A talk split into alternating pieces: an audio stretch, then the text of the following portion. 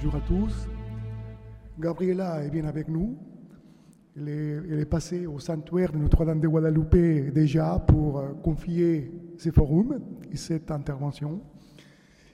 Puis, bien évidemment, nous avons préparé euh, ces témoignages ensemble. Il porte euh, sur, deux aspects. Donc, premièrement, Gabriela, donc, je vais parler dans ces premières parties à la troisième personne. Elle souhaiterait vous partager certains points de l'encyclique Foi et Raison qui l'ont profondément interpellé et qui ont un rapport avec quelques aspects de sa vie. Puis, après, je vous partagerai comment cet ajustement entre la foi et la raison a évolué en moi, dans ma vie, pour ne plus être, être en opposition. Donc, euh, voici les points développés par, par Gabriela. Tout d'abord, sur les deux sortes de connaissances. L'une est la raison naturelle et l'autre est la foi divine. Jean-Paul II nous dit, outre les vérités que la raison naturelle peut attendre, nous sommes proposés à croire les mystères cachés en Dieu, qui ne peuvent être connus s'ils ne sont divinement révélés. Puis, dans les livres de la sagesse, chapitre 9, verset 11, nous lisons Heureux l'homme qui médite sur la sagesse et qui raisonne avec intelligence, qui réfléchit dans son cœur sur les voies de la sagesse et qui s'applique à ses secrets. Dans de multiples citations bibliques, nous trouvons le cœur comme le siège de la sagesse, donc le cœur de l'homme, et de la connaissance de l'esprit, et la raison comme le fruit du travail de l'intelligence. Donc il y a une complémentarité entre la foi et la raison, le corps et l'esprit. Grâce à l'intelligence, la possibilité de puiser l'eau profonde de la connaissance est donnée à tous, croyants comme non croyants. Nous lisons dans Proverbe 20 au verset 5. Mais la vérité que la révélation nous fait n'est pas le point culminant de la pensée élaborée par la raison. Cette vérité, elle se présente gratuitement et engendre une réflexion. Elle demande d'être accueillie comme une expression d'amour. Pour les hommes de science, nous pouvons citer trois hommes savants français, Blaise Pascal, Louis Pasteur ou encore André-Marie Ampère. La science et la philosophie s'articulent de manière naturelle. Voici quelques citations. Nous connaissons la vérité non seulement par la raison, mais encore par le cœur. C'est de cette dernière sorte que nous connaissons les premiers principes. C'est Blaise Pascal qui l'a dit. La dernière démarche de la raison est de reconnaître qu'il y a une infinité de choses qui la surpassent. Elle n'est que faible si elle ne va jusqu'à connaître cela. Encore Pascal. Puis, elle, voulait, voudrait aborder la connaissance par l'émerveillement qui nous conduit jusqu'à sa source. Les connaissances fondamentales découlent de l'émerveillement suscité par la contemplation de la création. L'être humain est frappé d'admiration en découvrant qu'il est inséré dans le monde, en relation avec d'autres êtres. Là commence le parcours qui les conduira ensuite à la découverte nouvelle d'horizons de connaissances. Nous lisons dans l'encyclique de Jean-Paul II. Depuis le début de ses études d'ingénieur, il chimiste, la nature et le corps humain l'ont toujours émerveillé par la perfection de la création, leur complexité et leur parfaite harmonie. Elle s'est intéressée par l'infiniment petit, les atomes et les molécules. Les mécanismes l'ont fasciné, mais plus on va vers l'infiniment petit, plus on perd la vue d'ensemble. Puis, plus tard dans sa vie, en découvrant les œuvres de Saint Hildegard de Bingen, proclamé docteur de l'Église par Benoît XVI en mai 2002, elle a compris alors que c'est uniquement grâce à la révélation qu'elle a reçu la lumière pour comprendre comment soigner les maladies avec les plantes et les minéraux, comprendre également les propriétés de chaque élément en lien avec la partie du corps concernée, chaque possible maladie, ainsi que les vices et vertus, les émotions et les tempéraments. Elle comprend alors que seulement une œuvre divine peut atteindre cette ampleur. Saint Hildegard commence à écrire son premier ouvrage à l'âge de 43 ans et a terminé le dernier à 75, peu de temps avant sa mort. Elle a réalisé un total de 5 livres, 7 petits traités et 70 offres musicales. Elle écrit dans, dans ses ouvrages Dieu se révèle à nous, il nous révèle son œuvre et ses mystères. Il faut les accueillir, ce qui suppose de croire. La raison fait le traitement, réfléchir, adapter, préparer, extraire. La raison doit respecter trois règles fondamentales de la sagesse. Tenir compte du fait que la connaissance de l'homme est un schéma qui n'a aucun répit. Avoir connaissance que l'on ne peut s'engager sur une telle route avec l'orgueil de celui qui pense que tout était le fruit d'une conquête personnelle. Fondée sur la crainte de Dieu, la raison doit reconnaître sa souveraine transcendance et en même temps son amour prévoyant dans le gouvernement du monde. La foi nous engage dans un schéma de liberté qui nous amène sans obstacle à la vérité. La liberté n'est donc pas seulement présente, mais elle est exigée. Et c'est même la foi qui permet à chacun d'exprimer au mieux sa liberté. Nous lisons dans l'encyclique Jean-Paul II à nouveau. Autrement dit, l'homme sait reconnaître sa route à la lumière de la raison, mais il peut la parcourir rapidement, sans obstacle, jusqu'à la fin, si, avec certitude, s'il situe sa recherche dans la perspective de la foi.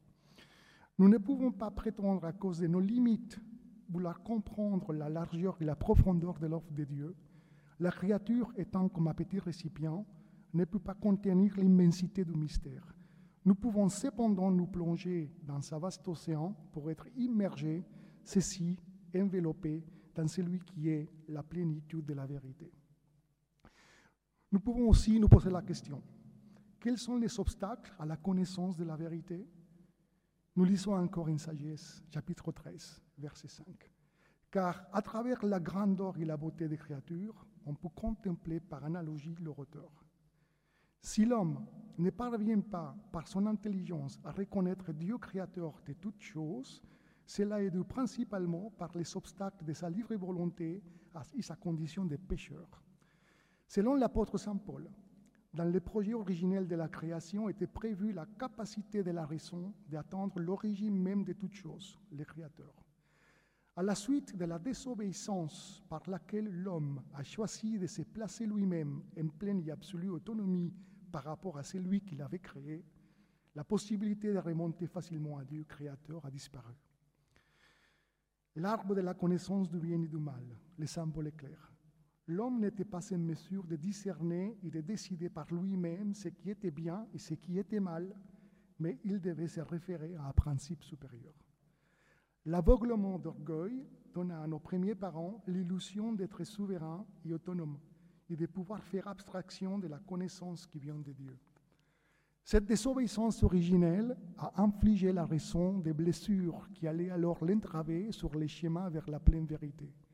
Désormais, la capacité humaine de connaître la vérité était obscurcie par l'aversion envers celui qui est la source et l'origine de la vérité. L'homme qui veut connaître la vérité par la raison doit être éclairé par la foi afin de découvrir l'essence profonde de toutes choses, en particulier de sa propre existence. Progressivement, la raison est demeurée prisonnière d'elle-même. La venue de Christ a été l'événement de salut qui a racheté la raison de sa faiblesse la libérant des chaînes dans lesquelles elle s'était elle-même emprisonnée. Saint Jean nous dit, je suis le schéma, la vérité et la vie par rapport aux paroles prononcées par Jésus. Le livre des Proverbes nous dit encore, l'insensé, en effet, s'imagine connaître beaucoup de choses, mais en réalité, il n'est pas capable de fixer son regard sur ce qui est essentiel. Cela l'empêche de mettre de l'ordre dans son esprit et de prendre l'attitude qui convient face à lui-même et à son environnement. Jésus, dans la croix, vient rompre toute pure logique humaine sur les plans salvifiques. L'opposition entre la sagesse de ce monde et la sagesse de Dieu révélée en Jésus-Christ. La mort sur la croix est un défi pour toute intelligence. C'est le schéma de l'abaissement, de l'humilité et la croix que Dieu a choisi comme antidote de l'orgueil qui a aveuglé l'homme et l'empêchant de connaître la vérité. À l'homme qui désire connaître le vrai, s'il est encore capable de regarder au-delà de lui-même et de lever son regard au-delà de ses projets et donner la possibilité de retrouver un rapport authentique avec sa vie en suivant, en suivant la voie de la vérité. C'est encore Jean-Paul II qui l'écrit. Et puis, nous lisons aussi dans l'encyclique Redemptor Hominis, écrit par Jean-Paul II, L'homme d'aujourd'hui semble toujours menacé par ce qu'il fabrique, c'est-à-dire par les résultats du travail de ses mains, et plus encore du travail de son intelligence, des tendances de sa volonté. D'une manière trop rapide et souvent imprévisible, les fruits de cette activité multiforme de l'homme ne sont pas seulement et pas tant d'objets d'aliénation, leurs effets, ces fruits se retournent contre l'homme lui-même. Ils sont dirigés ou peuvent être dirigés contre lui. L'homme, par conséquent, vit toujours davantage dans la peur. Il craint que ses productions, pas toutes naturellement ni dans leur majeure partie, mais quelques-unes, et précisément celles qui contiennent une part spéciale de son génie et de sa créativité, puissent être retournées radicalement contre lui-même. Après des années de travail dans l'industrie, matière plastique et dans la chimie, Gabriela comprend que les seules solutions durables que l'homme peut apporter pour restaurer un peu les dommages causés par notre orgueil à la création est de répondre avec grande humilité de nouveaux procédés qui s'inspirent de ce que Dieu a inscrit dans son œuvre. De produire et consommer avec modération en fonction seulement de ce qui nous est indispensable, comme les manas qui chaque jour tombent du ciel. Autrement, l'homme sera menacé et vivra dans cette situation d'incertitude et de déséquilibre qu'il a engendré. La foi et la raison sont comme les deux ailes qui permettent à l'esprit humain de s'élever vers la contemplation de la vérité. La grandeur de l'homme ne pourra jamais être pour son accomplissement personnel. Seule sera déterminante la décision d'entrer dans la vérité en construisant sa demeure à l'ombre de, de la sagesse et en l'habitant. C'est seulement dans cette perspective de vérité qu'il parviendra au plein exercice de sa liberté et de sa vocation à l'amour et à la connaissance de Dieu, suprême accomplissement de lui-même. Donc voici pour la première partie. Puis dans, la deuxième partie, je vais vous donner un témoignage personnel de comment cette euh, relation entre la foi et la raison s'est équilibrée en moi, ou a trouvé son harmonie. Puis, donc, en ce qui me concerne, moi aussi des formations scientifiques, depuis le lycée jusqu'à l'obtention de mon diplôme d'ingénieur, la conviction que la science à jour devait trouver une réponse à tout s'est forgée en moi. Je me positionnais lors des débats avec mes camarades et amis du côté de celui qui voulait convaincre tout le monde que la science était la seule voie envisageable pour connaître la vérité. Et donc, j'étais persuadé que les réponses aux questions fondamentales qui caractérisent les cours de l'existence humaine devait aussi trouver une réponse satisfaisante au travers de la réflexion scientifique. Aujourd'hui, il est clair pour moi que la raison et la foi sont complémentaires. Cependant, arriver à comprendre que foi et raison ne sont pas en opposition a été tout un cheminement. Je voudrais vous lire euh, donc euh, au chapitre 13 dans le livre de la sagesse, les versets 1 à 9, qui nous offre une description très intéressante sur ce qui ignore Dieu dans la compréhension du monde. De nature, ils sont inconsistants. Tous ces gens qui restent dans l'ignorance de Dieu, à partir de ce qu'ils voient de bon, ils n'ont pas été capables de connaître celui qui est. En examinant ses œuvres, ils n'ont pas reconnu l'artisan.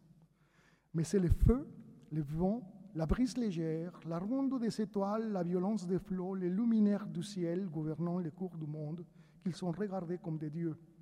S'ils les ont pris pour des dieux sous les charmes de leur beauté, ils doivent savoir combien les maîtres de ces choses leur est supérieur, car l'auteur même de la beauté est leur créateur.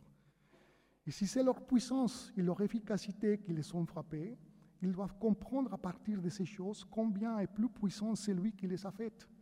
Car à travers la grandeur et la beauté des créatures, on peut contempler par analogie leur auteur. Et pourtant, ces hommes ne méritent qu'un blâme léger, car c'est peut-être en cherchant Dieu et voulant les trouver qu'ils se sont égarés.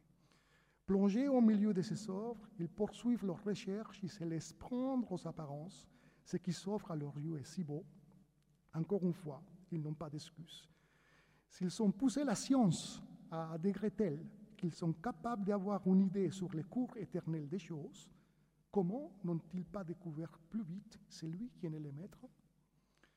Puis, en lisant la lettre encyclique de Jean-Paul II sur les rapports entre la foi et la raison, on comprend bien vite où est le piège.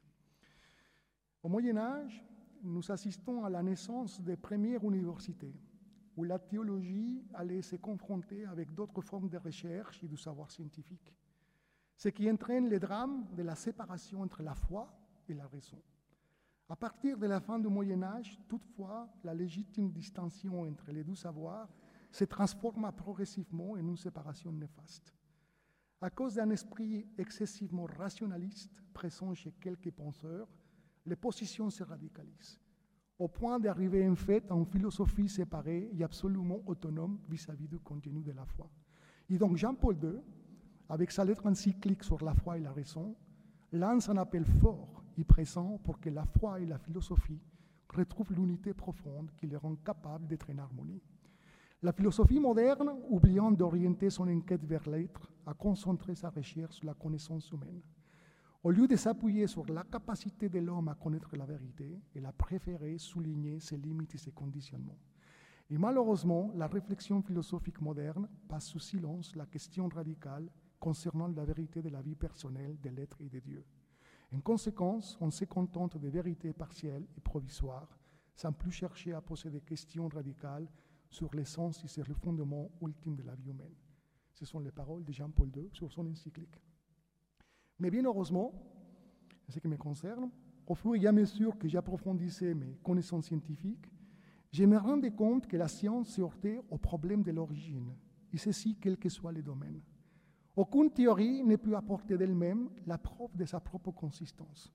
Par conséquent, l'autre description complète est logiquement impossible. Quelles que soient les avancées scientifiques, il y aura toujours quelque chose qui échappe et qui est de l'ordre de l'origine, ce qui est appelé de nos jours le problème de l'incomplétude. Puis, la providence qui fait bien les choses va nous permettre de vivre une expérience spirituelle très forte, grâce à laquelle j'avais fortement progressé dans les schémas de la foi. Après notre mariage au Mexique, nous venons habiter en France, et lors des pèlerinages à Lourdes, c'est le grand déclic pour moi. Des malades qui viennent voir la Sainte Vierge, et puis le nombre de guérisons inexplicables, ainsi que le nombre de miracles constatés et validés du point de vue scientifique. La science ne peut pas avoir la réponse à tout. Revenons à nouveau sur la lettre encyclique de Jean-Paul II et arrêtons-nous sur les passages où il nous dit Dans la vie d'un homme, les vérités simplement crues demeurent beaucoup plus nombreuses que celles qu'il acquiert par sa vérification personnelle.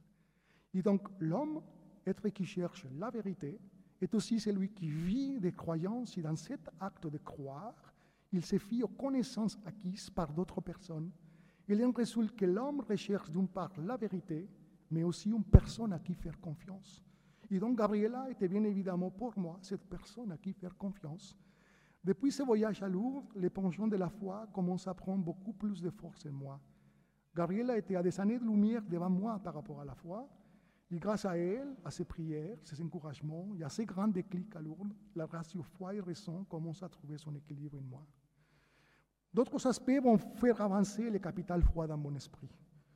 Il s'agit du rôle de la science, qui par ses découvertes nous apporte une connaissance croissante de l'univers dans son ensemble. Les schémas parcourus depuis un siècle ne cessent de nous impressionner. Les scientifiques avaient conscience que la quête de la vérité, même si elle concerne la réalité finie du monde ou de l'homme, est sans fin, mais renvoie toujours à quelque chose de plus élevé que l'objet d'étude immédiat, vers des questions qui donnent accès au mystère. Et à manière d'exemple, Citons les témoignages des scientifiques, surtout de ceux qui se sont convertis grâce à la science. Je vous laisse quelques citations qui sont devenues célèbres, comme celle de Louis Pasteur. Un peu de science éloigne de Dieu, beaucoup de science y ramène. Ou bien celle d'Albert Einstein, le mal est la conséquence de l'absence de Dieu dans le corps de l'homme.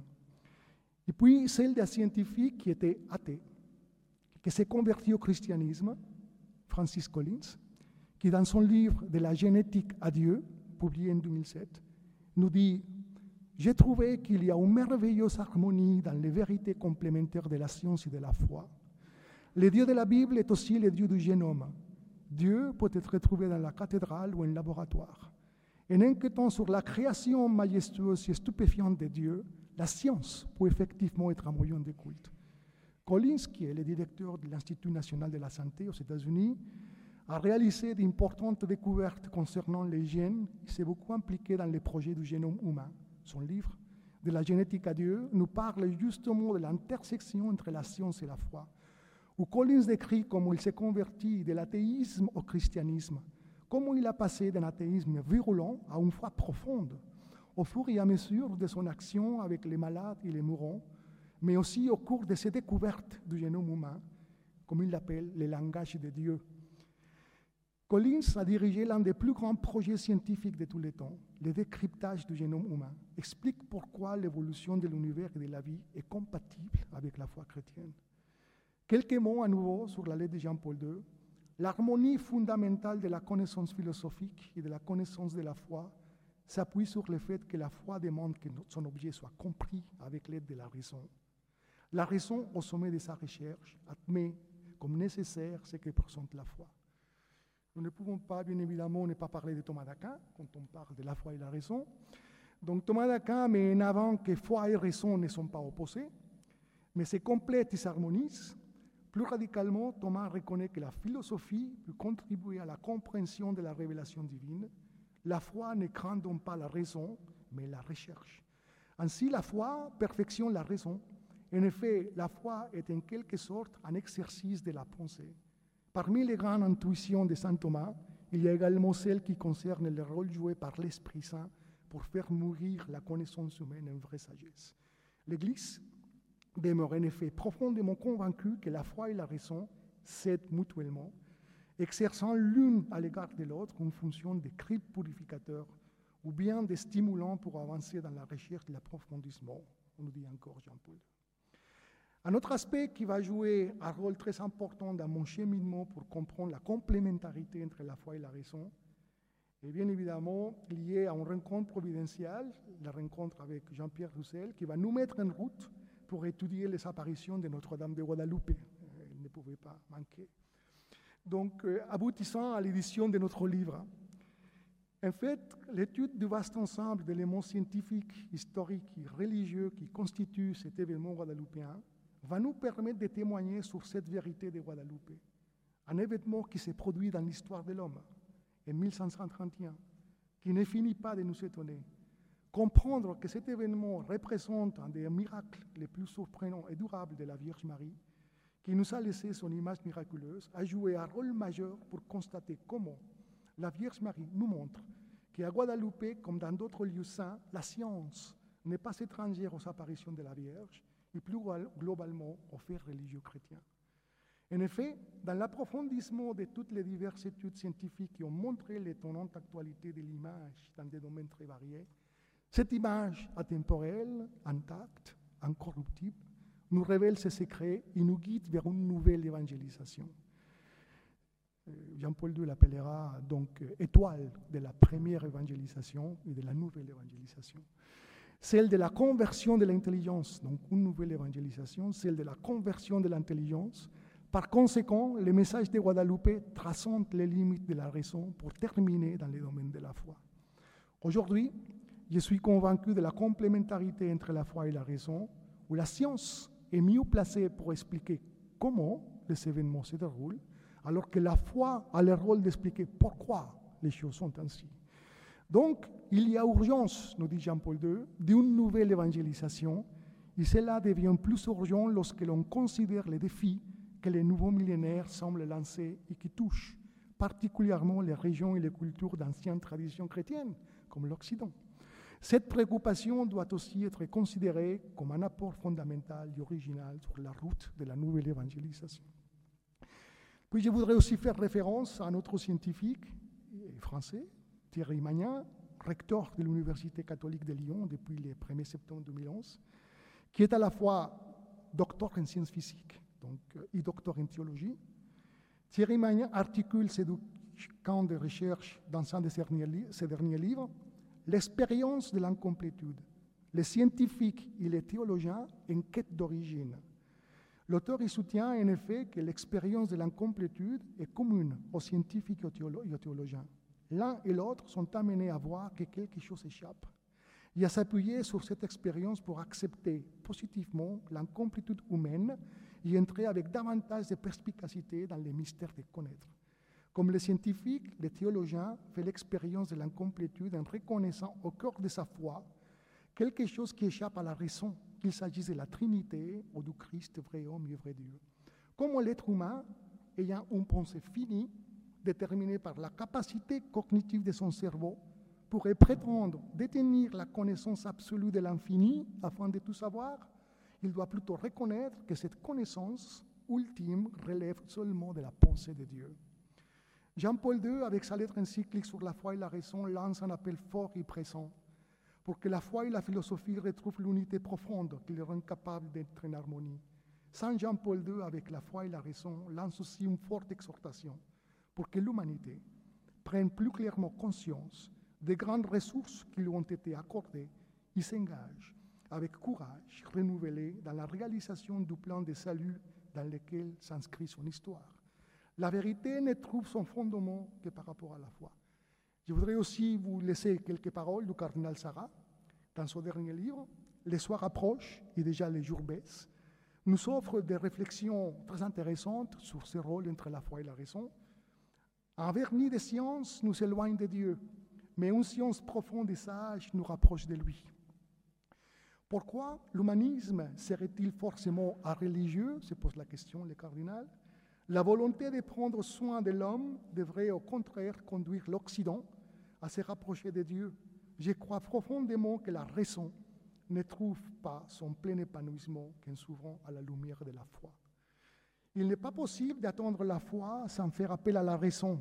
L'identification mystique avec Dieu, sans le secours de la réflexion, est un dangereux. Nous ne pouvons pas ne pas mentionner ces grands théologiens britanniques convertis de l'anglicanisme, le cardinal Newman, dont les intuitions sur les rapports entre la foi et la raison continuent à inspirer tant de personnes dans le monde. Béatifié par Benoît XVI en 2010, il sera canonisé le 13 octobre prochain. Le pape émérite a récemment déclaré à son égard Le bienheureux John Henry Newman, dont la figure et les écrits conservent encore une actualité extraordinaire, mérite d'être connu de tous. Sa vie tout entière montre comment foi et raison peuvent dialoguer ensemble. Pour conclure, je vais laisser la parole à Jean-Paul II avec les paroles qu'il utilise pour clore son encyclique. Puisse la Vierge Marie, trône de la sagesse, être le refuge sûr de ceux qui font de leur vie une recherche de la sagesse. Puisse la route de la sagesse, fin ultime et authentique de tout véritable savoir, être libre de tout obstacle, grâce à l'intercession de celles qui engendrant la vérité et la conservant dans son cœur, la donner en partage à toute l'humanité, pour toujours.